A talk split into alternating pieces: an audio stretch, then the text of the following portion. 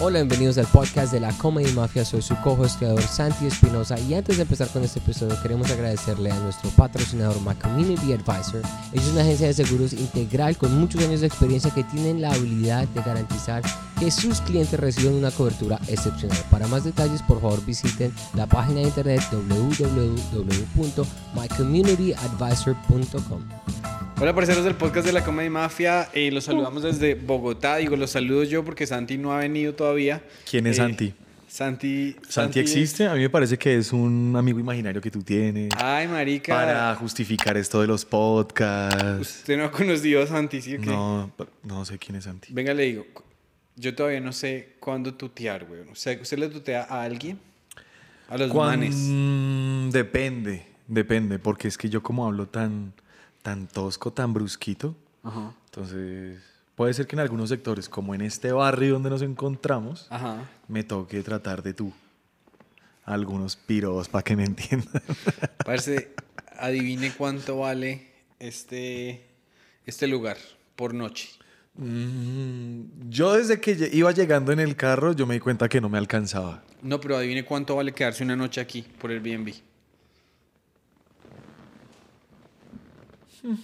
Como por ahí unas 700, 800 lucas. ¿Una noche? No. Una noche. 28 dólares. Por cuatro. 110 mil pesos. ¿Aquí? Sí, no vale nada. ¿De verdad? En serio. Hay, hay, hay parqueaderos en Nueva York que valen 35 dólares la noche. O sea, es más barato quedarse aquí en esto que es Chapinero Alto. Sí, esto es Chapinero altísimo. Por eso. Entonces queda- es más barato quedarse una noche en este barrio aquí en Bogotá que guardar un que carro parquear allá. un Renault 4 por allá en, Exacto. en los Llores. Sí, sí, sí, sí, sí. Pero bueno, bienvenido, Luchito. Gracias por venir. No, es un sueño hecho realidad. La verdad que me invites a tu podcast. Eh, me he hecho la paja noche tras noche pensando en este momento. Espero no decepcionarte. Muchas gracias. Y gracias por responder, porque la- los comediantes, parce, para que respondan, toca escribirles 25 horas. Es que son gente muy famosa. Yo como no soy famoso, yo todavía respondo. Ni siquiera, yo tengo amigos comediantes que son... No son famosos, pero Cualquier no responden. cosa. Son como que unos de... No, yo le prometo Vagos, que el día, el, día, el día que mi Dios cómico me toque la frente y me diga, tú eres el elegido, yo voy a seguir respondiéndole. Muchas gracias. No, y es que yo también, o sea, eh, a la gente hay que darle el beneficio de la libertad también. O sea, por ejemplo, Decir, decir que si Eh, quiere que no, pues no. Todo sí, bien. exacto. O sea, digamos, eh, un caso en particular es este amigo, bueno, no es un amigo, este señor Quevedo, que a veces la gente dice, inviten a Quevedo, inviten a Quevedo. Entonces yo digo, pues bueno, Fabricio Copano es amigo de Quevedo, Fabricio me da el teléfono, yo le escribo a Quevedo, nunca responde, va Quevedo a Nueva York, Fabricio le escribe, no le responde a Fabricio. Entonces es una persona que no le gusta hablar y, y- y ya, ¿no? Yo no sé, yo no lo conozco, no, no puedo opinar. Hablando de... eh, Pero pues, no, seguramente es un man muy ocupado. o es uno que, es un desempleado, lo que pasa es es que uno como es un desempleado, entonces está buscando parche todo el tiempo y tal. Uno, como es, uno es Bambi por la pradera, no es consciente de los peligros del mundo. Hay gente que es muy huraña, digo yo. Pues sí, este, este, este planeta está lleno de cada hijo de puta. que- ¿Usted sí, usted es man de así muy de amigos y de, de parche? Ah, yo me parcho donde sea. Yo, donde, donde me toque parchar, por ejemplo, hoy me dijeron, Lucho, no puedes fumar, pero puedes tomar tinto. Y bueno, el tinto está aguado. Bueno, está bien. Yo me parcho con el tinto aguado. Nunca le reciban café a Pedro, por favor. No Marica, este café está reaguado, weón. En serio. Pero, si, se, dio cuenta que no es mamando gallo. Pero número uno, sí fumó, weón. Porque yo lo acompañé y salimos y fumamos. Ah, pero afuera, exponiéndome a los peligros de la policía. Y que los policías de estos barrios huelen a la gente de mi barrio. Venga, pero un policía sí se da la tarea de arrestarlo, weón, por vareta. Mm. Depende, porque como ellos tienen que entregar positivos todos los días, positivos es decir, resultados. Y en eso, pues, han caga- la han cagado tanto las personas con uniforme, que es- ya es como que sí, sí, es- hay cosas que pueden hacer y esperamos que con mi presidente Toski esas cosas cambien. Pues sí. Bueno, y entonces hablando de, de- de la ocupación y tales, em, ¿cómo es un día en la vida de Lucho? Depende, porque si es lunes, miércoles o viernes, a partir de las 9 y 20 de la mañana tenemos el Club de la Lagaña. Entonces, esos días que hay Club de la Lagaña, yo me preparo desde la noche anterior. Entonces, yo sé que me tengo que levantar un poquitico más temprano para alcanzar a, hacer un entrenito chiquito. Yo tengo una cicla, entonces yo pues la tengo amarrada a un simulador y hago un ratico de cicla o un ratico de lazo, alguna maricada para activar el cuerpo porque me estaban saliendo teticas. y, y papadita. Y ya era, ya era una cosa incontrolable. Me di cuenta desde la última vez que hablamos en el podcast de los, en- de los picados Ajá. que voy yo a revisar cuando subió el material y yo. Lucho, te está quedando chiquita la ropa, mi perro. Y me tocó ahí ponerme serio con el asunto. Sí, parce. Entonces yo me levanto esos días que tengo el Club de la Gaña, me levanto cinco y media, seis. Eh, tinto, tinto. El entrenito chiquitito. Perdón, ¿Baretinto? Sí, claro. Para darle gracias a Dios por este nuevo día de vida que nos está regalando. Yo, gracias Señor, por ya está lista la tetera, el, ca- el agua, el café, el paretinto, los temas. Es mi momento de la mañana. Me estoy ahí sano un ratico, una horita, media horita. Y ya me activo. Ya me baño y hago el club de la lagaña. Ajá. Luego de eso estoy metido en varios proyectos, soy bien cansón, entonces hay que pararle bolas a malditos vecinos. Si es miércoles, yo los miércoles no existo. Se termina el Club de la Lagaña, salgo corriendo a grabar malditos vecinos. Y el día termina tarde, en la noche ya. El resto de los días, pues estoy metido en hartos proyectos, entonces se termina el Club de la Lagaña, un descansito ahí un rato, otrico, tan lo que es. Almuerzo, eh, porque como estoy en eso de la onda saludable y tal, ya no pido domicilio. ¿No? Entonces, ¿qué? ¿Está cocinando? Cocino, sí. Y ese es el verdadero control mental, ir cocinando e ir lavando al mismo tiempo. Eso es carácter. Eso te define a ti como ser humano responsable, adulto. Todavía no lo logro, pero lo estoy intentando. ¿Y usted con quién vive? Con mi hermano menor. Ya. Somos los dos. Yo le digo a él mi patrón. Y ya me hago un almuercito bien chimba. Siestica de por la tarde, claramente, como los señores. Y ya, desde los miércoles a los domingos uno sabe que la tarde es el horario laboral. Entonces ya estar listico 5 o 6 para llegar al, al lugar de función 7 8, mirar el, el sonido, las luces, cuadrar lo que haya que cuadrar, abrirse a fumarse el otro de antes de la función y estar en la noche ya 9, 10. Buenas noches, gente linda de Morro Plancho. Y ahí que oh, ejerciendo el oficio cómico, trabajando, ganándose la papita. Venga. Muchas gracias a la gente que va a los shows. Gracias a ustedes. Ayer hice mercado. Dios los bendiga. Eh, y, por ejemplo, ¿usted cuántas veces se para al mes? Mm, pues póngale jueves, viernes, sábado, todas las semanas. Es fijo. Entonces haga la cuenta tres veces por cuatro días, por cuatro semanas. Bueno, un montón. Ustedes los matemáticos. ¿Usted no es ingeniero, pues? No, yo soy ingeniero fracasado de la Nacional. Uf. Bueno, esas tres veces mínimo. Cuatro veces, jueves, viernes, sábado. Hay veces los domingos. Ya, y Hay todavía, veces los miércoles también. ¿Usted todavía está hosteando eh, Rembrandt o no? No, no, no, no. Ya los muchachos quedaron organizados, ellos se saben organizar, ellos mismos autogestionan su, su Open, porque el Open no podía ser lucho dependiente. Y los miércoles comenzaron a ser los días de, de camellar en las otras cosas.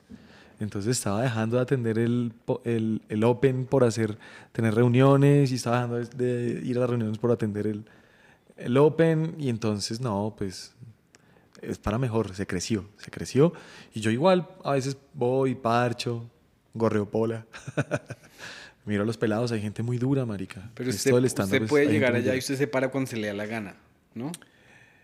Pues usted ya puso sus horas de trabajo, ¿no? Ah, pues no lo he intentado. O sea, por ejemplo, eh, en Nueva York uno ya, digamos, si ha ido a un open mic como 100 mil veces, Hmm. ya uno llega y, o sea, y dicen, ah, este man está más este man es un comediante más ocupado y Jerarquía, pararse cuando jerarquía, quiera. claro. Ah, no, igual yo solo hacía cuando dirigía el Open. Yo tenía el club de amigos de Lucho. Y entonces eran eh, comediantes ya en ejercicio cómico que necesitaban probar sus chistes porque uno sabe que de esto viven. Entonces son ya gente, digamos, profesionales o en eso de llegar a ser profesionales que uno sabe que le dicen a uno, oye Luchito, que no, no, todo bien, oye, tú tienes acá tu lugar, mi rey. Sí, y claro. traté siempre como de darle esa prevalencia a los socios. Ve, ¿y usted todavía va a Open Mics o ya no? Sí, claro. ¿Sí? ¿A cuáles? He ido al de Brayitan los martes en las manos. Ajá. Me gusta mucho el de los lunes en En- Castilla. ¿El de Pierna Loca? Me gusta mucho porque me queda al lado de la casa. Y que los lunes va. ¿Quién va un lunes a, eh, a comedia en Kennedy? Gente desparchada de mi barrio. Entonces es público que de verdad te quiere escuchar. Todo bien. O son amigos de los comediantes que están arrancando, que están allá. Entonces yo puedo ir en cicla y allá han nacido un par de chistecitos. Que está muy lindo. Venga, y la nueva camada de comediantes. ¿Hay, hay los, madera? Los pandemials. ¿Los pandemias? Sí. ¿Sí hay buena madera? Uy, ahí chinos berriondo es muy bueno. Dígame nombres, a ver si los conozco. Ah, yo soy fan de Miguelón. Miguelón me cae muy bien. Soy fan de Harrison. Soy fan. Harrison. Harrison Murillo. Ok. Eh, soy fan de Jonathan Moreno. También. Mega fan, lo amo a ese piro. Soy fan de el profe Álvaro Rubio. Uf, qué señor tan chistoso. Es un Sí. señor como unos 50 y largos. qué piro tan chistoso. Ya es un señor con familia, o sea, sus hijos ya están grandes, ¿sí? Sí. Le vale verga la vida. Es genial, lo adoro. Cuando veas esto, profe, quiero que sepa que te quiero. Qué chévere. Soy fan. chévere. Sí, hay, hay mucho talento. O sea, estaría uno mal decir Que esos pelados de ahora ya no saben lo que es comedia. ¿Qué? la tienen más clara que uno, huevón. Claro. Sí, lo que pasa es que eh, la comedia también. Yo me vi que hace un especial de un tipo que vivía en Nueva York. Él- yo lo vi como hace 10 años, cuando yo estaba empezando en los mismos bares en que me paraba yo, yo no sé qué. Y el man nunca ¿Usted sacó- comenzó hace como 10 años? No, yo empecé hace. En noviembre voy a cumplir. Se le cayó la clase. Ya sé, por, qué- ya sé por qué cobran tan poquito por el alquiler de este. En Se noviembre. desarma. En noviembre. No, y marica, yo, y yo rayé el piso. ¿Cómo? ¿Cuánto, cuánto valdrá una raya? eh, Le puse un rayón al piso, el hijo de puta. ¿Y qué movió? Es esto. Que estaba diseñándose para que se viera más bonito, pero Ay, ojalá que no me cobre. Bueno, pero entonces yo vi a Shen Wang. Es el. el- Mm. ¿Sabe quién es? Ya le vi el especial Netflix, divino. Buenísimo. Yo dije, Divino. uy, este man me abrió otra. Otro portal en la Otro cabeza, otra- portal, una posibilidad, entonces- porque claro, uno ve unos comediantes que uno dice, "Ah, nunca me hubiera imaginado que se podía tomar ese camino. O sea, de tantas soluciones que hay para abordar un chiste, hay mentes que uno dice, "Oh, mira, Es que, exacto. Cada, o sea, cada premisa tiene mil, mil, mil cosas. O sea, el man, le- yo le estaba explicando a mi novia, a mi esposa, por qué le va a gustar. El especial es que el man dijo, es que eh, el man estaba hablando de... en- eh, hay jugos en Nueva York uno se va a comprar el jugo verde el juguito ese que tiene Sí. apio y, mar- y manzana el green juice Sí, sí, sí. Y vale como 9 dólares, como 10 dólares. Entonces el man dijo, no, yo me voy a comprar una de esas de jugo, la prensadora de jugo o algo así. me sí, dijo. sí. En 12 años me ahorro un millón de dólares. Man está hablando maricadas, ¿no? Entonces el man dijo, la compré, fui al mercado, traje la fruta, hice el jugo, me lo tomé, lavé la cosa, la puse encima de la nevera y dije, en mi puta vida volver a hacer jugo. o sea, el man se dio cuenta de lo fastidioso que era hacer eso. Y entonces el man dice que ahora que va- cuando va a la tienda del jugo, el man les dice, thank you for your service. Como se le dice a un militar, ¿no? Porque Sí, hacer sí, un jugo sí. es un fastidio. Entonces el man sí tiene esa comedia que se, que se fija en unas minucias Divino. es divino y le, y le enseña a uno. Entonces uno dice, ve, entre más comediantes hagan comediante original, más voy a poder yo nutrirme. Y, y y cuando vi al man yo dije, necesitamos más comediantes poniendo especiales. Sí, ahorita, se nutre de ahoritica, por ejemplo, estuve tras bambalinas viendo cómo el gordo fue y grabó el especial en el Jorge Eliezer. Qué montón de camello hay ahí. O sea, el verdadero artista independiente es el comediante que viene de la calle. El verdadero artista independiente, porque todo el camello que hay ahí, articular todo el montón de personas que usted necesita para que eso salga como usted se lo imagina, en la disciplina que tiene que tener, cómo tiene usted que templarse por dentro, para que no se le vaya la vida en anhelar, weón, en el antojo. Grande, grande enseñanza ahí que no se la ha dicho al gordo, también la va a ver cuando la vea. Ahí uno mira desde atrás viendo como, huevón. Hay, que, hay comediantes que se atreven. Porque ahorita las cámaras y los micrófonos están en un montón de personas idiotas que no dicen un culo, que no argumentan un culo, que no hacen sino lavar dinero diciendo que son influencers. Sí, pero por ejemplo claro. los comediantes no decimos nada relevante, pero estamos esforzándonos por argumentar eh, que es finalmente el oficio de ser comediante. Escribir para argumentar tus ideas por disparatadas que te parezcan dentro del contexto que son chistes, ¿no? Porque hay gente que cree que es que esta mierda es en serio. Y entonces, ¡ay, mucho de puta! ¿Cómo se atreve a decir eso? ¡Ey, ey, ey, ey, ey! Tantos años de evolución para que no entiendas que es un hijo de puta chiste. Entonces, todo el camello que hay ahí detrás de la argumentación de tus ideas, por pendejas que sean, y llevarlo a una puesta en escena y más todavía atreverse a organizar un show gigante en un teatro emblemático y más todavía llevarlo a, que a, a grabarlo, contratar un equipo de filmación profesional, toda esa mierda detrás del escenario se veía como, puta, lo hiciste, gonorrea. Sí, claro. y Entonces, ese y- camello creo que lo debería apoyar la gente porque es el del verdadero artista independiente, el que se atreve a proponer cosas. Sí, porque vea la grosería que hizo Netflix con los, con los locombianos. Qué cosa tan horrible. No, Netflix no lo, eso no lo hizo Netflix. No, no, sí, lo hicieron unos... Discúlpeme, ¿Quién, no quién lo hizo lo Netflix. Netflix necesitaba material del país, que me imagino que lo hace casi todos los, no sé cómo lo hará, que yo poquito, poquito. Eso lo hicieron ellos. Me parece muy difícil hacerlo, entonces no voy a criticar porque nunca lo he hecho. Pero Antes bueno. era muy cansón. Yo diciendo, uy, ¿qué es esa mierda?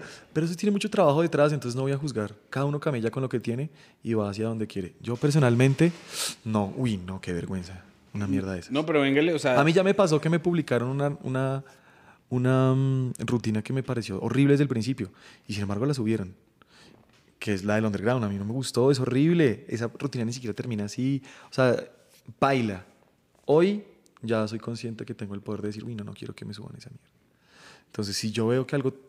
O sea, es que si tú pones en Netflix eh, a comparar los productos que suben de otros países, con eso tú haces. No es que ni el tiro de cámara. Sí, claro, lo que pasa es lo siguiente, y lo, a mí lo que me irrita es que se llevan haciendo 50 años de especiales, ¿cierto? Está, uno puede ver a Richard Pryor, uno puede ver un especial de Robin Williams, uno puede ver un especial de, Sí. de Carlos Vallarta, y hay, lo único que hay que darse cuenta es que atrás hay una cortina, y está la persona. No, no hay que traer ni guacamayas, ni costales de café, ni gallinas Ni hacerlo entre un garaje. ni hacerlo en un garaje con 10 personas. Eso fue un, o sea, es, es un irrespeto y de qué sirve si nadie disfrutó eso. Mm, sí, weón. Y por decir, tengo un especial en Netflix. Vuelvo y le digo, valoro muchísimo más el esfuerzo de los artistas independientes, como en este caso estamos hablando de mi gordo precioso, que sin tener los contactos que tienen estas personas, se esfuerza por entregarle al público lo mejor que puede dar. Ta- Tal vez esa es mi, mi reflexión. Yo no voy a criticar porque, bueno, pues cada uno camella con lo que tiene y va hacia donde, hacia donde quiere, ¿no? Pero dése cuenta la diferencia entre alguien con todas las posibilidades y alguien que viene camellando desde la B, perro. ¿Sí pilla? Sí. Por eso a mí me gusta tanto este movimiento de comediantes de la calle, callejeritos, del pueblo. Me gusta más que esos comediantes privilegiados. A mí me gusta muchísimo porque yo sé que es el futuro. Pues es que es como se ha venido desarrollando desde el principio del stand-up. Se supone que la stand-up viene de los barrios, se supone que es la comunicación básica de la gente que no tiene el- acceso a la comunicación, a las cámaras, a los micrófonos. Y que el stand-up te da a ti la posibilidad de triunfar sobre ese tipo de, de cosas. En el momento en que tú viniendo de un barrio más bien limitadito, que te faltan contactos para sobrevivir en la vida, te paras en un bar de esos así súper pitucos, súper gomelos, y la gente hace ¡ay! de lo que acabas de decir, tú dices ¡oh! Triunfé, le metí un gol al sistema. ¡Guau! Y te acostumbras a esa mierda y dices, bueno, es por acá. Y ya después bajarte es difícil. Entonces, por eso es que yo digo que esos comediantes que tienen como más privilegios se durmieron ahí y no han propuesto nada que uno diga, puta, me hiciste pensar. Sí. Como, uy, gonorrea. Por ejemplo, ¿por qué me gusta tanto el camello de Juan Piz González? sin que sea lo que más me haga reír en la vida y respetando pues los gustos de cada, de cada persona, porque pues para el gusto los colores, ¿sí o no? Que el man aprovechó que tenía sus micrófonos y las cámaras enfrente para decir algo en el momento en que se necesitaba decir, tomar una postura. Puede ser que él mantenga todos los privilegios o no, no me corresponde a mí juzgarlo. Pero utilizó lo que tenía a favor de su gente.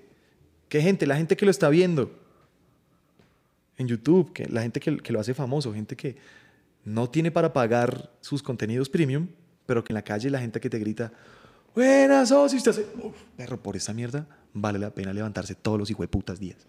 Sí, claro. Entonces, ahí es donde uno, ahí es donde yo comienzo a respetar al comediante, cuando tiene las herramientas y las utiliza a favor de su gente. Desde algo tan básico como ofrecerles lo mejor que pueda dar de sí. Sí, y eso es algo en que Gabriel eh, se dieron cuenta de más o menos qué es lo que iba a pasar, que nadie iba a venir a decirles. Y que sabe que también eso es como honestidad con el oficio. Como mira, según mis referencias y lo que he ido aprendiendo, desde que uno se, eh, se interesa por la comedia, es eso que usted dice. Los teatros de los especiales, más o menos, tienen esto básico. Y usted se da cuenta que es un patrón estético, por llamarlo de alguna manera. Tan, tan, tan, tan. Son estos planos, se hace así. Tan, ya uno va y mira un poquitico más. se- mira cómo lo hicieron. Y dice, ah, mira. Y el gordo está came- camelló en ese y está camellando en el especial de muchos de nosotros también. ¿En serio? O sea que ya él va a pasar a ser director, pues. Y sí, me parece una no chimba, lo weón. puedo creer. Y es que exacto, cuando yo vi el de Shen Wang y, el, y vi el de, el de Gabriel, me lo vi ayer en el avión, yo dije, esto es una gran referencia para los próximos. Entonces, a ustedes los han visto cinco minutos o los ven en vivo o algo así, pero que los chicos que están estudiando el stand-up se puedan sentar y ver una hora completa de lo que hacen ustedes y cómo lo hacen, eso les va a dar la Y referencia. porque, también, y porque también uno ha estudiado así. Uno comienza con cinco minutos, uno comienza con la pregunta de, güey puta, ¿qué tengo que hacer para hacerlo reír? ¿Cómo es esta mierda? Un beatcito, una mierdita más grande, ya meterse más en el, en el tema. Después comenzar a hilar dos rutinas seguidas, tres, te dan la oportunidad un día de hacer 15 minutos y tú dices, huevón, a la mierda mi vida como la conozco, esto es lo que yo quiero. Y después tú evolucionas a una hora, ¿cómo la vas a articular para que suene bonita, para que no se aburran en una hora? Comienzas a hacerle como la dramaturgia al texto. ¿Cómo me escuchaste con esos términos? Comienzas como a meterle una orden, como a meterle lógica y tú dices, perro, ya esto no es ir a los bares a hacer reír borrachos ya esto tiene otro, otro, otra vuelta. Y es la evolución del camello tan linda que se le propone a uno. Dice, bueno, perro, ¿qué vas a hacer con lo que tienes? ¿O vas a seguir jugando aquí o qué? ¿Cómo es? Bueno, entonces la pregunta es, ¿cuándo sale el especial? ¿Cuándo... Estamos produciendo eso, el texto está listo, está listo hace, hasta, hace más de un año. Eh, uy, pero perro, a veces es tan caro, es tan caro, y yo soy muy indisciplinado. Y todo esto que le estoy diciendo es eh, la conclusión de horas y horas de estar hecho rollito de canela en mi cama, pensando y autoconmiserándome, "Ah, soy un fracaso, Ah, no sirvo para nada. Y cuando ya me lo estaba creyendo, vino una erección a hablarme directamente. Párate, no seas imbécil. Deja la estupidez, güey. Ajá. Y como dijo Facundo Cabral, no estás deprimido, estás distraído, perro. Entonces, en la medida en que uno afronta esas crisis y hace esos, esas, esas, como esos avances sobre uno mismo, también es bueno que se le aclaran las, las ideas en la cabeza. Y pues algo que tiene que pasar, weón, es algo que tiene que pasar y, y también eso como que es un filtro para el camello de uno. Uno también puede, digamos, corregir posturas, puede corregir mensajes que uno daba antes en los chistes o no, o puede afinar detalles que usted dice, ay, huevón, después de que uno deja de cantar las ideas, un momento en la cabeza. Bueno, pero entonces explíqueme cuáles, eh, cuáles son los pasos a seguir para que ya se pueda grabar su especial. ¿Qué hay que hacer? Estaba consiguiendo un lugar, eh, ya lo conseguí, es un lugar divino, que se ve lindo en la cámara. ¿Secreto o se puede decir? No, no, no, cuando salga se van a enterar, cuando salga se van a enterar, pues es un lugar famoso de rumba en Bogotá. Ay. Y ya, y las lucas, y gracias a Dios llegan las lucas hace poquito, entonces todo bien. ¿Cuánto cuesta producir un especial? Este que estamos sacando está sobre los 30 palos, 40 palos. 30 palos, incluyendo el La producción lugar, completa, el lugar, la logística, la grabación, la postproducción. capacidad de cuántas personas 400 almas, y la boleta, ¿a cuánto? 30, 40 lucas. Y se vende. Esperemos. ¿Sí? Esperamos. Porque es que yo estoy hablando desde la hipótesis, perro. Yo nunca lo he hecho a ciencia cierta. Yo estoy hablando desde, lo que, desde el camello de preproducción que he ido haciendo y basándome en el camello que he hecho de vender mis propios shows desde el principio. Yo le contaba ahorita que yo no tengo manager para los shows. Yo digo, sí, sí, escríbele a mi manager y pues soy yo. ¿Sí? Para camellar con marcas y eso, las poquitas marcas que se, que se atreven a camellar con uno, sí tengo una persona que frente a eso. Pero uno, a fuerza de, creer en uno mismo, en su propio camello, pues va recogiendo algo de cancha que también es bueno finalmente plasmarla en un showcito de una hora grabado para que la gente también entienda quién es la persona que está de- detrás, que está ahí. O sea, cómo se comunica ese artista. Es como un álbum. Es como el álbum tuyo, Baladas Obreras, por Lucho Gardiazabal. Y son el compilado de, no sé, 10, 15 temas, Ya, baladas obreras, que te van a llegar al alma. ya. Entonces, creo que ese es el, el camello. No solamente es como reunir em, las rutinas, sino encontrarles un orden, encontrarles un porqué y que te salgan de verdad de las hijo de putas tripas, weón. Sí, sí, sí. Y es que yo, o sea, yo tengo muchos amigos que están grabando ahorita especiales allá por el afán de que... De que hay que hacerlo y hay que tal, tal, que tal. voy a hacerlo y tengo que cortar los clips para meterlos en TikTok y yo no sé qué. Yo digo, mire, parce, el ejemplo de Shen Wang es muy buen ejemplo porque ese man lleva 20 años haciendo comedia y se le dio la gana de hacer su primer especial. Ahorita. Solo ahorita. ¿Y cómo le salió? Son Le salió hermoso. Divino. Entonces, eh, es bonito. También dése cuenta que la mayoría de esos especiales los dirigen otros comediantes. Sí, claro que sí. Eso fue... Dese cuenta, dese cuenta quiénes están ahí detrás. Y usted dice, ah, entonces el pirado no solamente se hace el chistoso, tiene alguito en la mula. Sí, claro, no, ese man es escritor y todo. es muy- claro, exacto. muy Entonces también creo que a esta nueva ola de comediantes y a gente que usted trae a su podcast, hay que pararles bolas. Porque es el verdadero camello del artista independiente. De el todero, el verdadero emprendedor cómico. Porque usted termina haciéndolo todo. Ok, que uno tiene que articular un equipo que le ayude a cosas que uno no sabe. Pero usted termina tomando todas las pinches decisiones. Sí. Y está re bien. Sí. Está re bien. Sí, y es, la que- apuesta, es la apuesta. A veces sale bien. Hay veces que, uy, cuesta Es que no, asimilar eso el nos lo golpe. dijo, por ejemplo, eh, Antonio Sanín, nos lo dijo cuando él estuvo en el podcast y él dijo que a él y a Julián les dieron un show, una chimba en Cali, que creo que lo abrió Checho, que ellos salieron de ese show, pero... Entonces cuando ellos les dieron Netflix, ellos dijeron Netflix, a ojo cerrado. Porque uno escucha Netflix y uno escucha Lamborghini, ¿no? Claro, claro. Pero cuando les, entregar, pero cuando les entregaron el producto, Pero, eso, pero creo que eso es porque uno tiene que tener control sobre su material y por eso tal vez a veces se demora tanto. Porque es la verdadera cocina de autor. ¿Sí pilla? Es la verdadera cocina de autor. Usted está haciendo todo, usted está yendo al mercado a conseguir los ingredientes, los está lavando, los está pelando usted mismo con sus manitas, se inventó la receta, todo eso. Si usted pierde el control de su receta, le termina sabiendo a, a los perros calientes que dice eh, Residente. Sí, si usted pierde el control un poquitico, terminan saliendo como esos especiales de los que hablábamos antes. Sí. Y no solamente en Netflix, hay unas cosas en Amazon. Ay, Dios, guárdame caer ahí, Señor. Yo no juzgo, perro. Yo no juzgo, porque cada uno camella con lo que tiene y va hacia donde quiere. sí. Pero pues es- hay otras maneras. Más bien lo que, lo que pienso ahora cuando veo ese tipo de cosas es, uy, Dios mío, dame más disciplina, soy un barrilete cósmico, quiero lograrlo bien. Dame la oportunidad, perro. Todo bien. ¿Y ya tiene título para el especial? Oh, yeah. Nice. Tengo dos. Tengo dos títulos. ¿Y cuándo va a salir? ¿Va a salir y, en dónde se va a publicar?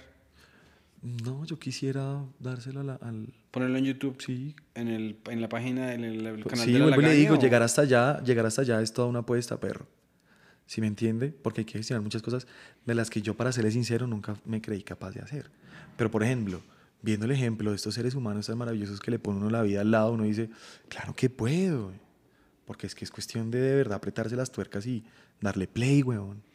Lo que pasa es que es algo muy loco en el sentido de que, digamos, si no hubiesen empatado todos en ese grupo tan chévere que, que fue como que los cuenteros que ya tenían calle y que saben contar historias de una chimba y los nuevos comediantes que son súper graciosos, Y que, y que han que estudiado son de calle también y que han estudiado stand-up y que tienen talento audiovi- audiovisual y que son, que son, o sea, que nacieron para la era digital y que estudiaron eso.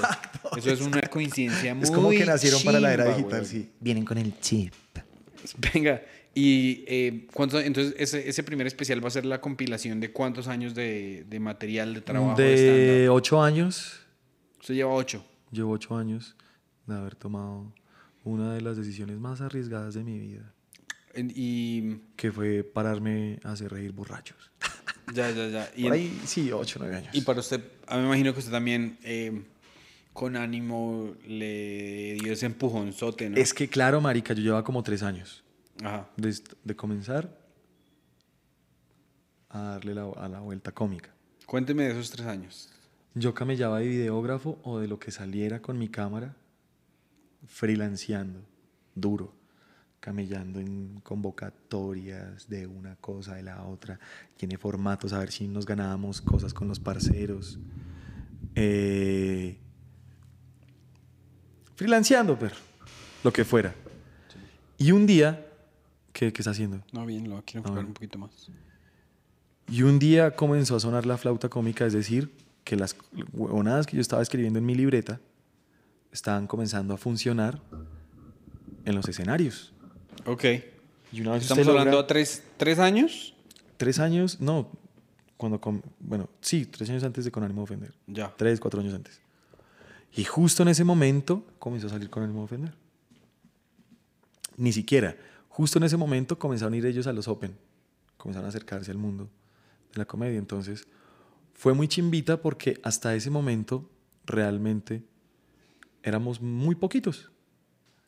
El guerrero del Brian, el guerrero del Rafa, el guerrero del Bart que llevaba la de años, que todos lo miramos así de para arriba. El guerrero del Franco. Guerreros, huevón, de que si toca montarse en una flota 12 horas para ir a hacer reír almas, vamos y lo hacemos, hijo de puta, y vamos. Y a esas personas, con esas personas yo crecí. O sea, cuando llegué, yo, uno busca referentes. Entonces, si me preguntan, ellos son mis referentes. Y ya cuando comenzaron a poner los huevos sobre la mesa, porque ya no era solamente chistes, ahora era un producto audiovisual que por más rústico, rudimentario que sea, que no es pues la mejor producción del mundo, es muy útil para exponer la personalidad de los comediantes. Entonces, eso fue una chimba. ¿Por qué? Porque le dio visibilidad a los que veníamos haciendo un camello hormiga que pues no hemos dejado de hacer. Y si usted se da cuenta, de ahí para acá es que realmente podemos hablar de las carreras de los comediantes emergentes, underground, chinos de barrio, gente desempleada en Colombia, de allá para acá, si me entiende? Antes había una, unas, habían un par de generaciones de comediantes que también lo intentaban, parce. Vimos a la gente que apareció en mm, Comediantes de la Noche, máximos referentes, los que todo el mundo conocía. Y cuando la gente comienza a ver que hay otros comediantes que se parecen más a uno, vienen de un barrio, hablan como yo, fuman como yo, la gente comienza a ver otro tipo de representatividad. Es como en la política. De repente se le dio voz a otra gente. Y esa Sí. otra gente venía con un humor nuevo y que ahora el camello es sostenerlo, sostener el camello, sostener lo que te da la visibilidad de la gente y responderle con lo mejor que les puedas dar, weón. Porque finalmente es como el sueño. Me pararon bolas. ¡Ah! ¿Qué hago? Y ahí en eso estamos todos. En eso estamos todos. Obviamente se tenía que acabar, pero mire que se acaba y salen un montón de proyectos muy buenos que la gente sigue eh, estando pendiente. Entonces, pues no, ahora hay es que pedalear, parcero, porque ¿para dónde más vamos a coger? Sí, sí, sí. Bueno, y es que rudimentario. Y no, weón, porque es que mostró mucho, o sea, pues sí, no. A, mí me pareció algo muy chistoso que me dijo un tipo en Nueva York, me dijo, para mí con ánimo es mi show de reality. Y yo le dije, ¿eso es reality? Y yo le dije, y yo dije, ¿pero cómo así reality? Y me dijo, pues es que no se sabe que quién le quitó la novia a quién, que yo no sé qué. Y yo dije, ah, o sea que, o sea que para usted es como para una mujer ver las, Acapulco la- la- Shore. las housewives de Beverly Hills. Y el man cuando le dije eso dijo, ahí sí se rayó. Dijo, no. Y yo le dije, pero sí es, weón. Pero Porque es un usted me, así. usted me dijo, También, también cuando comenzó a ponerse así, eh, uno también tiene derecho, digamos, a tomar sus decisiones, pero cuando ya no fue más eh, los asuntos tensionantes antes o después del show, que era que se centraba en los chistes de ese momento, sino comenzó a centrarse alrededor de la vida, de los participantes de Acapulco Shore. tal. Yo dije, no, eso está muy lindo, uno tiene que apoyar a sus parceros, obvio, pero ya no quiero participar. Sí, sí, sí. O sea, yo, yo lo digo desde una persona. Yo me he visto, no sé, por ahí 20 capítulos, uno aquí, uno allá, uno aquí, uno allá. Y me parecía muy bacano ver, verse ustedes dejarse los chistes caer y burlarse de los otros. Eh, Pues es que imagínense que dolor. eso us- solamente us- lo pudimos hacer al principio por el nivel de amistad que ya teníamos antes de prender la cámara. Si usted no logra un grupo de amigos que de verdad tenga ese nivel de conexión, que al principio fue como sin querer nada a cambio, weón. Fue como por, sí, hay que chimbear, pues chimbiemos, ya que. Entonces mantener ese mismo nivel pues solamente se logra de, de verdad por la conexión que hay cuando que sigue habiendo hoy, aun cuando no hay cámaras prendidas. Sí, Que usted, claro. marica, ahora los shows no nos dejan ver tan seguido como antes, pero ver a un piro de estos que usted no ve hace un mes, hace dos meses. No, es como si se le apareciera un primo perdido. Usted, ¿Qué oh, perro? ¿Qué más? ¿Qué? Lo vi allá. Uy, mierda, le fue re bien. No, viste que no, no fui porque estaba en otro lado. Ver a los parceros con los que usted antes literalmente hacía vaca para, no sé, pan y gaseosa. O que les prestaba la cama para el Airbnb. O alguna vuelta. Ya pegándola y sabiendo el, el nivel de sacrificio que han tenido que hacer por lograr sus sueños. Porque si usted se dedica a la comedia, no es porque sea un tipo exitoso, ¿no? Si usted se dedica a la comedia es porque ya han habido caminos que le han dicho, no, perro, aquí no es. Es porque usted ya ha tenido otros intentos. Y que cuando usted dice en voz alta, no, es que yo soy comediante, en este, em, en este ambiente tan conservador que hay en Colombia, marica, usted no es un triunfador en los ojos de su familia. No, ni en ningún país. No, ni en ningún lado, marica. Y sin embargo, ver a los socios lográndole y tal, usted dice, yo sé lo que le ha costado a este man esa decisión y que chimba que le vaya bien, perro. Eso es lo bonito. Eso me quedó, digamos, la, la visibilidad del camello de que yo tomé esta decisión de vida y que ya depende de uno qué hacer. Y muy buenos amigos, muy buenos amigos, gente que, vuelvo y le digo, el día que nos vemos es como, y se acabó Bogotá. Es muy bueno, es muy bonito. Cuando yo veo esos episodios y yo veo que a una persona se le cae un chiste, me da un dolor de huevas. Porque usted sabe que le van a caer. Usted, usted recuerda, usted, usted recuerda eh, su momento más picho y su momento más chimba de con ánimo. Que usted, marica, este chiste me salió Ay, chimba. No, si no, uno que se le cayó horrible, horrible. Cuando Vibra me cogió de parche, yo no sabía qué decirle porque yo, ¿cómo me vas a decir eso? Yo no podía ni reaccionar, yo no entendía lo que me Y está gonorrea, que su mamá, y que su mamá, y que su mamá. Y yo ya me iba a rayar. Y yo hago. Por eso le digo que es tan importante que fuéramos amigos antes de todo. Porque yo digo, marica, es Ibrahim, la cámara está prendida, él está jugando, métete a jugar. Sí. Entonces, es- si fuera otro, otro, otro por ahí cualquiera, me rayo. Pero ya después yo vi, el gordo me mostró, me mandó por WhatsApp. Perro, yo vi que usted se, como que se ofendió ese día, tal, se los le mando los clips para que usted diga si los publicamos o no. Huevón, no me pude aguantar la risa. Y este gordo hijo de puta, con eso tan básico, ay, su mamá es una perra. Y dije, "Ah, eso es humor de colegio, huevón, pero al final es humor. O sea, qué estupidez. Claro. Y ya es como una lección de tolerancia a la estupidez, tolerancia al imbécil. Sí, claro, nada más. Claro. Y es que además a mí se me hace que írsele. O sea, yo prefiero, yo prefiero parármele a puños a Ibra que parármele a. a, ¿A lengua? a- a- sí, weón. No, pero también han habido oportunidades en que se revuelca Ibra también, o sea, todo bien, es también sabe. ¿Quién se revolcó a Ibra? Después en el, en el Rose que le hicimos, uy, fue genial, porque estábamos viendo ahí, y yo no me acuerdo quién fue el que dijo que es que Ibra Winehouse.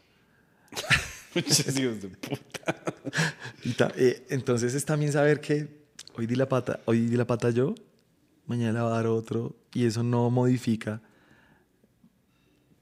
cómo nos comportamos uno con el otro. Yo, marica, yo todavía sigo considerando algo al gordito Ibrahim mi hermanito. Y lo que necesite se hace, y lo que haya que hacer se hace, y como Sí, se sí, haya sí. que apoyar se apoya. Sí, también lo que pasa es la, es la confianza, ¿no? Es la confianza, exacto. confianza, y le digo, lo importante de eso era que ya antes de prender las cámaras éramos repanas. Sin eso no hubiera podido funcionar nada. Uno sabe que uno es parcero de un comediante cuando uno se le puede burlar de que comió mierda. De que comía mierda. Y no se raya. Porque cuando uno, o sea, yo acabo de conocer a alguien y, y les va mal, pues yo, marica, sí nos pasa a todos tales, pero cuando uno se le puede burlar. Pero cuando el socio se, se baja y uno le dice, buena. Yo me acuerdo que la primera vez que yo me paré aquí en Bogotá, eh, me paré creo que en un lugar que se llama Origen o algo así. Pero yo venía así traduciendo chistes, o sea, no tenía ni idea del ritmo del stand-up en Colombia y todo. De hecho, ahorita le voy a pedir en una pequeña sección que me ayude, porque tengo unos chistes que tengo que decir esta semana, pero no sé si van a funcionar, si, si va a ser la, la, la traducción cultural. Entonces, me, me da una manito ahí, Contexto. contexto. Bueno, sí. Ahí le echamos una pequeña tallería. Pero en origen yo comí mierda, pero, pero así, o sea, 10 minutos y nada. Los únicos que se rieron fue Camilo y el Gabriel y el mago creo que estaban allá atrás, pero se rieron fue de lo mal que me fue, güey. Estaban cagados de la risa yo, pues, pues marica, Eso es muy divertido porque uno logra ese nivel de identificación. Claro. Que uno se ríe de risa nerviosa porque si uno fuera el que estuviera allá. Claro. Pues, Ay, bueno, esa risa es como, ay, gracias a Dios, dije, no soy yo. O sea, yo sé que, yo sé que es así es el stand-up y, y después me fui a Rembrandt otro día y me volví a parar y me preguntó una persona, ¿cómo le fue? Una persona que yo acabo de conocer hace tres minutos, ¿cómo le fue? Y yo, pues ahí como normal. Y me dice este man, pero mejor que el otro día, ¿no? Porque ese día creo que comió mierda. Y yo dije, y yo dije este hijo de puta que lo acabé de conocer. O sea, me rayé de Claro. una, creo que no dije nada. Y después me voy a dar cuenta que la persona que estaba buscando era otro chivo expiatorio, porque son las personas que aquí le dan palo como un putas. Pero, o sea, el punto no es ese. El punto no es decir nombres. El punto es, sí, antes de uno irsele a cagársele al acto de otra persona, uno tiene que tener mucha La confianza. con esa confianza de, de poder hablarle de, de esas cosas tan delicadas. Y el respeto al arte de la persona, porque no hay nada más. Pero para petardo. cagársele uno a un parcero es porque primero ya tuvo que haberle reconocido muchas veces lo bien que lo hizo. Exactamente. Sí. Si usted no respeta a un huevón, no le diga nada. Exacto, no, no, no. Pero ya cuando uno se... O sea, yo no lo hago casi nunca. Digamos que si hablo como de las condiciones del show, como que apenas se baja, trato como de, de llegar a ese nivel de identificación como, uy, la gordita no se callaba, ¿no? Ah, cosas así, como, uy, estaban re borrachos. Pero, Sí, pero no claro. le digo, usted es una loca. No, nunca, nunca, nunca. nunca. Porque si no, no, mejora nadie. En el Open yo me, tra- yo me paraba ahí atrás y cuando escuchaba algo, yo soy bien amante de perder el tiempo en internet. ¿Cómo? Chan, chan, chan, viendo memes. Ujú. Entonces me lo sé de memoria. Y es muy fácil ahora que los pelados cojan y se pongan a recitar memes. Pero ¿cuál es la gracia de...? Hacer reír. Re- Cuando realmente la gracia del stand-up es hacer reír con algo que yo mismo escribo, que me sale a mí de lo frustrado que estoy con el mundo, de lo Claro. fracasado que me siento frente a la vida, de lo mucho que me asusta ser adulto, de no sé, de, de- de las tripas. ¿Sí? Entonces yo sí, les, yo sí grito, ¡eso es un meme! O ¡eso es Sí. de tal! Porque también ha pasado, weón, que uno les da como que, no sé, se confunden y comienzan a decir. Pasó una vez con un comediante que dijo una rutina de el flaco, el flaco Frank. eh, Frank, Sí, no, yo sé quién es. Frank el Flaco. Frank el flaco. Ajá. Tal cual. Y yo, cuando le funcionó el primer chiste, yo estaba con Bart. Los dos nos miramos. ¡Ay, gonorrea! Entonces como le dice usted o le digo yo. Entonces, Bart dice, no, le digo yo, no, usted es muy pasado. Déjeme decir a mí. ¡Eso es del flaco! ¡Cállese, gonorrea! Entonces sí. es como claro. importante hacerlo. Y también cuando el parcero está cayendo en los chistes de Don Hediondo, decirle, papi, eso ya existe. Sí, o Hay, sea, hay un término en la comedia que se llama el digging. Que ¿El qué? tra- Digging, que es como escarbar. digging, ok, ajá. Sí, Ajá. que es como de verdad no irse por el lugar común, sino escarba un poquitico más, indaga un poquitico más, ve más allá de la primera idea que te llegó a la cabeza, ¿qué tal te salga un buen chiste? Sí, claro, es que hay un tipo, hay un tipo que se llama Jeff Foxworthy, que él tiene un tour de los tipos que se llaman los rednecks, que son los Sí, sí, sí, campesinos sí. gringos. Y el man dice que mucho comediante deja la mitad del jugo en la naranja. Sí, Uno tiene que seguir buscando, seguir buscando, seguir buscando, porque si, si va lo más fácil de que... sí, te quedas con el chiste hack, te quedas con el meme, te ser- quedas con lo que ya aparece en esos programas colombianos de humor que llevan más de 50 años, no más hacerle publicidad.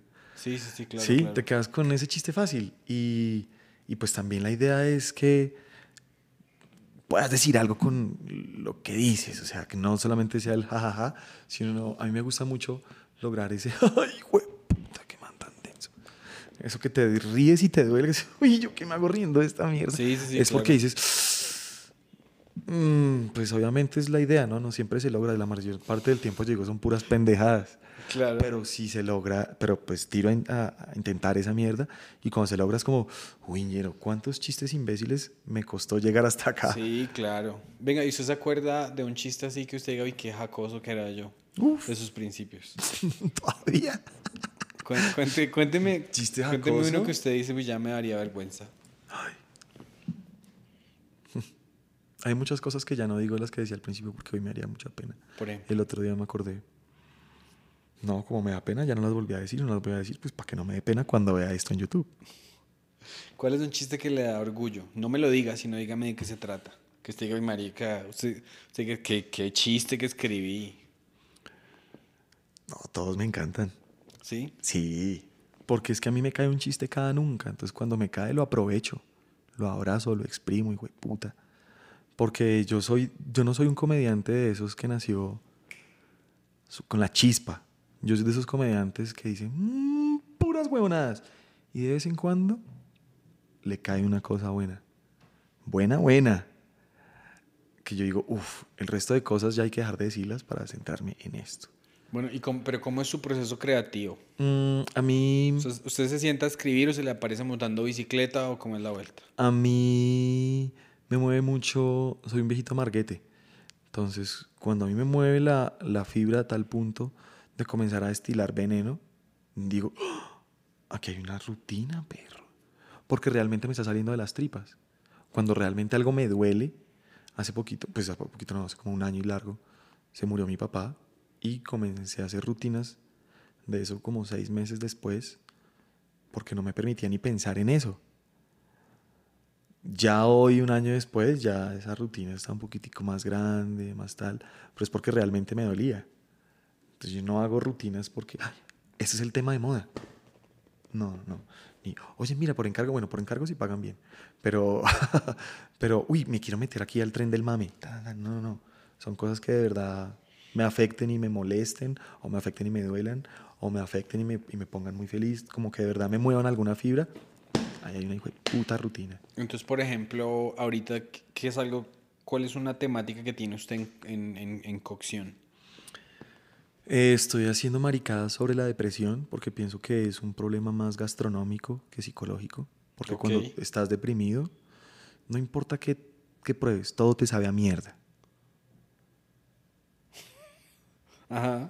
Y de ahí para allá, pues hay otra manera de abordar ese tema, como de la reflexión, el exceso de reflexión sobre sí mismo, que es esa hijo de puta depresión, es esa, es ahí como quedarse arrunchado y, uy, no, no, no, no, no, no, no. Yo he pasado por eso varias veces en la vida. ¿Y usted cree que sufre de depresión? Eh, me intentó dar una huevonada cósmica por ese estilo y no estamos exentos de eso. No sé si sea depresión, porque me da pánico ir al psicólogo, porque me da, me da pánico cogerlos de parche. Sí, que cuando emitan sus veredictos, yo como no me, no me aguanto mucho el hecho de que me digan la verdad en la cara, comienzo a burlarme y sea caótico. Tienes razón.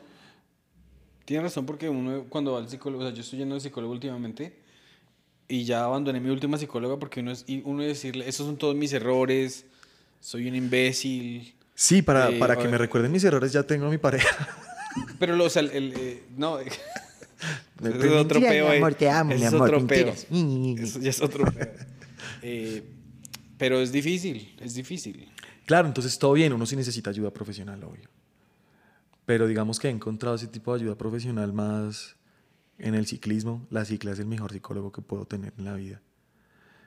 Eh, he encontrado más ayuda, digamos, hablando las cosas con amigos que de verdad son amigos, que de verdad lo conocen a uno, que no llegaron a la, a- la vida persiguiendo likes o hembras o lo que se caiga de la mesa. No, no, amigos de verdad. O que busquen, digamos, alguna otra cosa de reconocimiento parándose al lado de uno, siendo que uno es un pobre perico de los palotes, uno no es ni mierda todavía. Hay una cosa muy áspera que es el reconocimiento de la gente, que le llena a uno el alma cuando gritan, pastor, pastor. Eso es una chimba. Pero ahí sí hay momentos donde uno necesita personas de verdad al lado. Que le digan, no, perro, mira, estás haciendo mal esto. Ya. Venga, y usted mañana, digamos, ¿cuándo es la próxima vez que se va a parar? 30 de septiembre en el Auditorio Nuevo de Boom, con El Gordo, con Juan Peláez, con Culotauro y con Dubán. Estamos, Uy, severo line estamos montando la espantosa. Eh, ¿Cuándo sale esto al aire? A ver si le puedo decir para qué es. Eh, esto, mm, antes del 30, o quiere, o después. Mm, No, como lo tenga el cronograma el señor director, yo soy... No, me- me- si me puede decir, lo, lo que haga que me pueda decir. Estamos haciendo una serie animada y la función es para recoger lucas para un siguiente computador para terminar el proceso de armar la serie. Oh, wow. Pero Eh, eso ya, eso ya está, es- o sea, Gabriel ya. Ya. ya le contó a la gente que hay serie. No. Entonces mejor cuando sacamos esto. Después del 30. Mm, Después del 30. Ah, listo, de una, de una, de una. Chimba, chimba, chimba. Sí, yo escuché sus voces. O sea, ¿Ya vio? ¿Ya vio? ¿Ya vio los yo me cortes? vi el piloto. ¿Ah, sí? Yo me vi ¿Y qué un- tal le me- pareció? Me encantó, me ¿Qué tal le pareció, pareció? hermoso, me pareció hermoso. Ajá. Es que ese es el Y- tipo y- de cosas que píllese, que he encontrado yo en esa serie. El camello cómico no solamente pararse a decir las estupideces que le sale de la cabeza, que a veces hacen reír, a veces no. Pero la idea es que hagan reír, ¿sí o no? El camello cómico también es como argumentar ideas alrededor como de sus ideas frente al mundo, sus ideales, de otras maneras cómicas que no sean simplemente pararse a hacer rutinas de stand-up. Por ejemplo, este camello con el gordo y este otro montón de personajes, Tampoco se los he dicho a ellos, pero uf, me abrió el coco, me rompió la cabeza. Hacía mucho tiempo yo no escribía guiones y es lo que más me apasiona de la vida, parce. ¿Sí? Y se me había olvidado, lo había dejado de hacer. Entonces fue como, ¡oh, qué chimba! Ah, pero usted también escribió. Sí, ahí estamos. Todos sea, los que estamos pero- involucrados en las voces también estamos escribiendo. ¿Cuántos capítulos están escritos ya? Ya tenemos cin- seis. Qué chimba, weón. Seis. Y estamos. eh, la otra semana estamos para terminar de escribir los otros diez. eh, y bueno, armar la serie. Se supone que esto no lo sabe nadie. Y, No, que, y- es- y que el gordo quiere que esta mierda pues, salga y salga. Sí, sin sea, avisarle y, a nadie. ¿Y eso es por ahí cuándo? En diciembre. puta idea. En diciembre. En diciembre. La idea- estamos haciendo ese Entonces show. dejemos de hablar de esta mierda porque si no, no puedo poner esto nunca. Bueno, estamos haciendo ese show para, para, para eso. Esa es la siguiente vez que me voy a parar. Y al otro día me paro en Medellín con Jairo Cubides, mi fórmula vicepresidencial, el amor de mi vida, mi pareja estable del Club de la Lagaña en Medellín, en el mero bar. Ese va a estar divino, divino. Porque pararse en Medellín es otra vuelta, ¿En marica. serio? Es hermoso, weón, como la gente de Medellín te pone atención, te escucha. ¿En Y serio? sí, y se pone de tu lado, es una chimba. El público de Medellín es hermoso. Qué berraquera. Si quiere podemos cortar todo lo que dijimos, dijimos de la serie y llenamos el tiempo con el público de Medellín. No, pues es que esto, lo pongo yo después. Bueno, sí. Sí, sí, sí, sí. sí. entonces bien. me presento el primero de septiembre, de octubre, con Jairo en el mero bar de Medellín, que es el bar de monólogos sin propina. Ah, pero yo no sabía que era tan. que, que el público de Medellín era tan bueno. Son divinos, son divinas personas.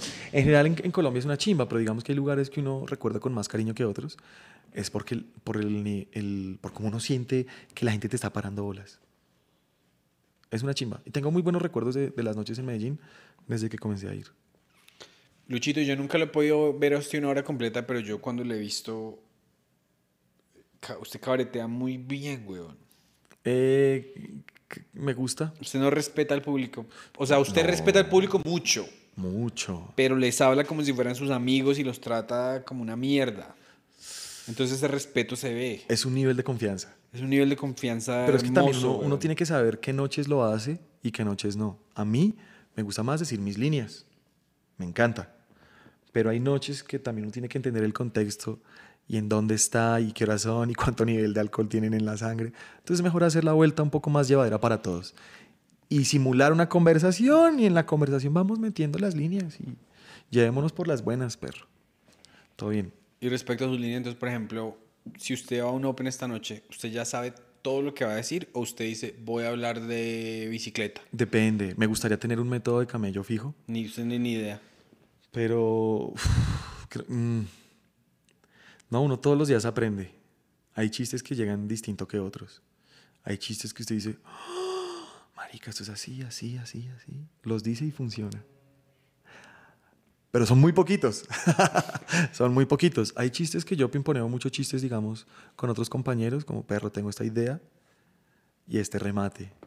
Y ahí, pim, pim, pim, pim, pim. ¡Oh! mira, cogió cuerpecito. Voy a decirlo esta noche. Listo, hágale. ¿Usted con quién pimponea? Pimponeo mucho con el gordito, pimponeo mucho con, con Rafa y con Brian, pimponeamos mucho con, con el Jairo, somos parceros con Darwin Caballero, que es gran exponente, gran Darwin Caballero, te quiero, en Medellín. Qué chimba, weón. Sí, con ellos, son gente como la que le tengo confianza y respeto mucho su camello. ¿Podemos pimponear un poquito? A ver, si me, a ver si me ayuda. A ver, ¿qué pasa? Yo le A conté ver. chistes que del último que tengo. A ver y qué usted pasa. me dice si va a servir eso aquí o no. Ok. ¿Sabe con quién pimponeo mucho los chistes en la vida real? Con mi hermano. Ese man sí es chistoso. ¿Sí? Sí. ¿Y él qué hace con su vida? Él es músico. El día que se dedique a hacer stand-up, ¿no? Me va a tocar de, a mí dedicarme a la música. Eso. Qué chimba, weón. Qué chimba poder. Es, es un ejercicio que yo no hago mucho. No, es que ese chino es muy cansón. Entonces, yo, le, pico, yo le pico la lengua para que me diga cosas y digo, para ti es una mamada de gallo, para mí es camello. Ya, ya, ya. ok, entonces no voy a seleccionar nada así como en particular. A ver, Eh, mi sobrina ah, me habla inglés, ¿no? Y no- esto es un- como un problema de gente que es bilingüe, que yo me he dado cuenta que empiezan a decir para ser honesto en inglés. To be honest, to be honest. to be- Pero entonces cada frase, aquí, aquí se usa para ser honesto o no. Para, para, ser honesto. para ser honesto, mm, depende de la situación. Si tú me preguntas una opinión Y, y- y la respuesta es algo difícil. y la yo toca necesito... decir, marica, para toca ser hacer, sí, honesto". toca hacer tiempo para preparar las tripas del otro para un guamazo. Exacto. Pero creo que no, no, yo no. Exacto. Entonces mi, mi sobrina siempre me dice, pues para ser honesto sí me gusta Pokémon. Entonces, y, y lo dice una de cada tres frases para ser honesto. Pero es porque lo ha visto en los, en, en los no, dibujitos. es como un pedo, men- es como un algo mental. Que, que la gente, y yo ya le dije, deja de decir esto que es un fastidio. Y- pero entonces el chiste es que como que yo, estoy- yo estoy hablando de abortos. Entonces yo digo, por ejemplo, yo amo a mi sobrina, pero si alguien me hubiese dicho hace 20 años que iba a crecer a ser una persona que empieza una de cada tres frases con para ser honesto, yo hubiese dicho, no la tengan. Pero es que en inglés sí funcionan porque es to, to be honest, to be honest, to be honest. Funciona. Ahora se lo estoy diciendo a usted y se me hace que no funcionaría en español. No, porque no es un- una muletilla que usemos mucho acá. Es- no es- entonces, listo. Ahí, exacto. Pasamos. Sí. No se puede ser honesto aquí. O pues usted puede agarrarlo más bien desde el lado de la cultura colombiana. Que aquí no, se, aquí no funcionaría porque Aquí nadie aquí a nadie se le cree que está siendo honesto. Ahora, venga, le cuento esta historia porque en inglés me funcionó, A pero ver. yo no soy de contar historias.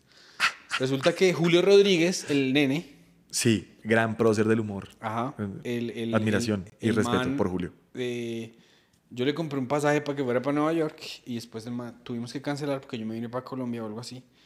Y entonces quedó el crédito, pero para que le dieran el, el booking otra vez a él, eh, le tocaba llamar a él. Julito se mete a internet, no sé qué, cómo carajo se encuentra un número para Delta, que no era Delta, eran unos estafadores, scammers que llaman. Y Julito me llama y me dice, eh, Pedrito, eh, Sí, me dieron, eh, este much- hablé con este muchacho Javier de Delta, me dio su línea directa, solo tienes que llamar y darle tu tarjeta de crédito. Y yo llamo y efectivamente me pasan a Javier, pero así rapidísimo. Y yo le digo, y Javier tiene un acento como hindú, weón. Y ya el man me dice, el man me dice, y su tarjeta de crédito, o sea, pero yo no sé hacer acentos. Y yo le digo, Javier, marica, ¿usted de dónde es, weón? Porque es que usted tiene un acento raro. Y, y un, jal- y un Javier salvadoreño lo pueden contratar. Nos, Delta no va a ir a contratar eh, gente que habla español en la India. Eso es muy estúpido. No le dije eso, pero le dije, ¿cuál es su apellido? Y me dijo, soy Javier, solo soy Javier. Y yo, como- y ahí ya me doy cuenta y yo digo, Como los Parce. peluqueros, como los peluqueros. Los peluqueros nunca tienen apellido. Yo le dije, parce, la cagó, número uno, porque no tiene buena historia para cubrir su acento.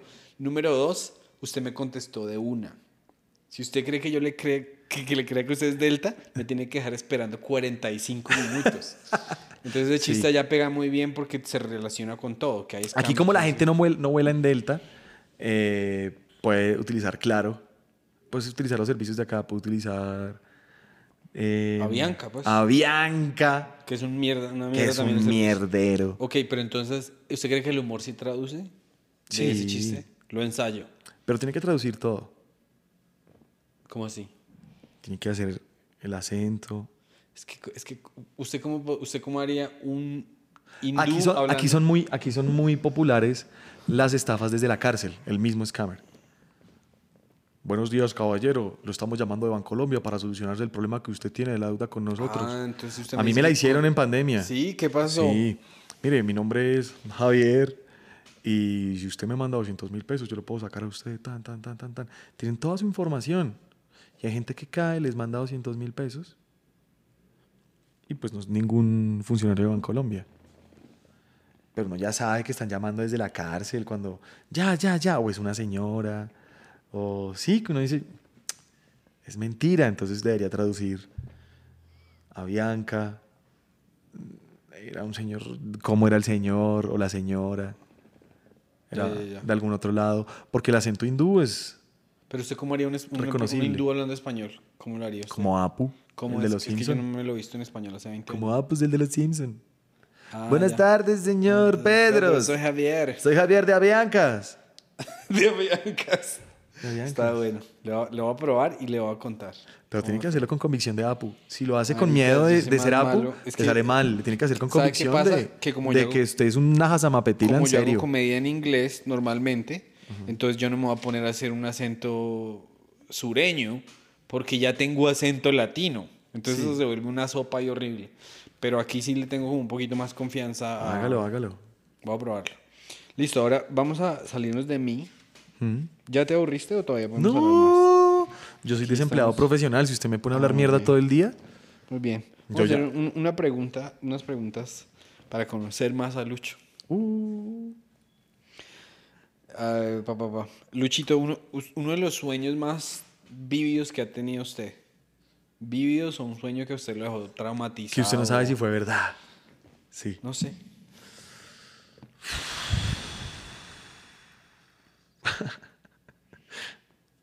Han habido dos. Yo nunca pude graduarme ¿De la U? de la U. Ah, puta. Y hace poco tuve. ¿Falta el de plata o falta de juicio? No, falta de plata. weón, falta de plata. Es que uno siendo inmigrante a veces la pasa duro. Llegó un momento en donde era la luca que entraba no entraba suficiente. Entonces era o seguir pagando la universidad o, sobrevivir, básicamente pagar el mercado del arriendo. Entonces yo podía seguir pagando la universidad, pero ¿en dónde iba a vivir? Entonces fue una decisión difícil un mes. Y dije, no, el otro mes la logro. No lo logré al siguiente mes, ya la deuda era muy grande, perro, ya no se podía. Bien. Entonces hace poquito soñé que tenía el cartón en la mano. Pero lo tenía, olía la tinta, todo, y me desperté en mi cama en Kennedy. Ese, ese ha sido mi sueño más vivido. wow, qué tristeza. Que, que es muy triste, güey. Pero lo chistoso es que esos diplomas igual valen barro. Sí, pero, Pero el que no lo tiene le duelen. pero yo lo Pero quería. le digo a alguien que lo tiene, Yo lo Sí, lo quería, quería. weón. Yo lo, lo quiero todavía. Pero bueno, lo más importante de todo es que ni usted se graduó de cineasta, ni yo me gradué de literato, pero estamos, Pero pero, estamos escribiendo, papá. Sí, weón. Yo. Sí, estamos camellando de lo que queremos. Al final, al final, uno no tiene que esperar la autorización de la autoridad competente No. para lanzarse a la piscina. Usted láncese, hermano. Por ahí y nada mejor que los que tienen el permiso de la autoridad competente. Ah, bien. Lo he, lo he visto, lo he visto. Listo. Uh, ¿Qué recuerda de la primera vez que usted se paró a hacer stand-up? Era un lunes en un sitio que se llamaba London Light, London algo así, en el Parque Lourdes en la 63, en el altillo de ese bar. Eran unas noches que organizaba Freddy Beltrán y eh, Roberto Niel, que era como un reencauche de unas noches que ya habían hecho antes, que ellos le habían puesto el Club de la Garbimba. Yo parchaba mucho con ellos, pero yo tenía camello en la Fundación Ayara como videógrafo. Parchaba con Paulo, con Checho y con el cucho Roberto Niel. Y eh, hablaban mucho sobre comedia, hablaban mucho. él- Roberto Niel era el maestro de Paulo y de O sea, usted era videógrafo. Sí, Ya. estoy siéndolo nuevamente. Ya- después hablamos de eso. Y esa noche eh, Roberto Niel me dijo, mira, estás parchando mucho con nosotros, escuchas mucho, ya es hora de que te pares. Y yo...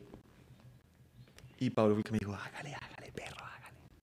Me acuerdo que antes de mí iba Roberto y después de mí iba Alexander Díaz, Mateo, quien ya falleció, y era un genio. Y a mí me tocó el sándwich. Me acuerdo que esa noche hice reír con un par de cosas que, llevaba, que había escrito ese mismo momento. Y estaba mi hermana viéndome en el público y me gritó, ¡Piro! y fue muy chistoso, weón. Y me, me, me pegué de eso y me gustó mucho. Me acuerdo como si fuera ayer, mijo. Venga, ¿y su hermana por qué le dijo piro? Eh, porque Roberto Niel tenía como una dinámica de grítenle cosas o algo así, de grítenle algo, y la única que se atrevió fue mi hermana, como con las ganas de hacerme la puta maldad. Y esa fue la primera noche. Fue divino, fue divino. ¿Y ¿Usted recuerda más o menos de qué habló? Que mi ¿Alguna barrio es. que? Que mi barrio, la, la cita perfecta es en mi barrio, pero hay que tener cuidado. Porque la cita, algo así como que comenzaba en Plaza de las Américas y seguía en los bares. Y como ahí mismo quedaban los moteles, pues los moteles. Pero si usted hacía mucho eso, terminaba pues en el último eh, paso del sector que es el apogeo, que queda ahí nomás, que son unas salas de velación. Entonces no me acuerdo cómo putas fue que lo dije. Y, eh, y ese fue el centro de la rutina, hablar de la primero de mayo, la cuadrapicha, bla, bla, bla, bla, bla, bla, bla. Y Y le fue bien. esa noche me fue bien y no me volví a parar a hacer stand-up, sino como tres años después. ¿Por qué, huevón? Porque por esos días también me iba para Argentina. Yo llegando a Argentina me concentré más en estudiar, en sobrevivir, en buscar una casa, pam, pam, pam. Y en uno de esos momentos de desempleo ya habían pasado resto de años. Vi en Facebook, eh, Open Mic, aquí, tal. Y yo ¡oh! escribí una rutina como sobre los dólares blue, que eran dólares, no sé si todavía vendan, dólares, eh, cambio de dólares del mercado negro. Ya. Entonces en vez de decir del mercado negro o ilegales, decían dólares blue. Se la mandé a Checho. Checho me la revisó y me dijo, no entiendo un culo. Y yo, ah, me va a ir como un culo. La dije y me fue re bien. Sí, es que ese es el problema también. Uno a veces se pone a cuestionar. A mí a veces vienen amigos y me dicen tales y tales. y Yo le digo, no entiendo Lo que qué es lo que usted quiere decir aquí. Pero la persona lo entiende y tienen que confiar y, y van Y la claridad de la premisa es como la que hace que el, el chiste Lo prom- que pasa es que funcione. es como un doctor de chistes. Que ya es una manera muy estructurada de hacer las cosas, pero hacer es que también cosas, es, es- que es una fórmula. Él no estaba contando el sabor de su delivery y hay stand-up que no se puede entender. No, yo, yo no pimponeo mucho, pimponeo las ideas que tengo como sin resolver. Mm, yo pruebo más como con la gente. Y eso es de una. Si te hicieron jetas de qué estás hablando, este chiste no va ni por el puta. Si reaccionó de una, ¡ja! aquí hay camello, vamos. Y así se, así se camella. Qué chimba. Más, más preguntas, más preguntas. Más preguntas. Eh, ¿usted, es bu- ¿Usted se ha dado en la jeta con gente o no? Una vez en el colegio y una vez porque me iban a robar. Pero yo en la vida real soy un tipo muy pacífico. Cuénteme lo del colegio. ¿Cómo, cómo le fue? Yo había repetido el año y mis compañeritos que se habían seguido el siguiente curso me buscaban en el recreo a montármela. Y yo siempre he sido chiquitito. ¿En serio? ¿Por haber perdido el año? Sí. Chas caspas. ¿Qué colegio era este? Un colegio cristiano evangélico.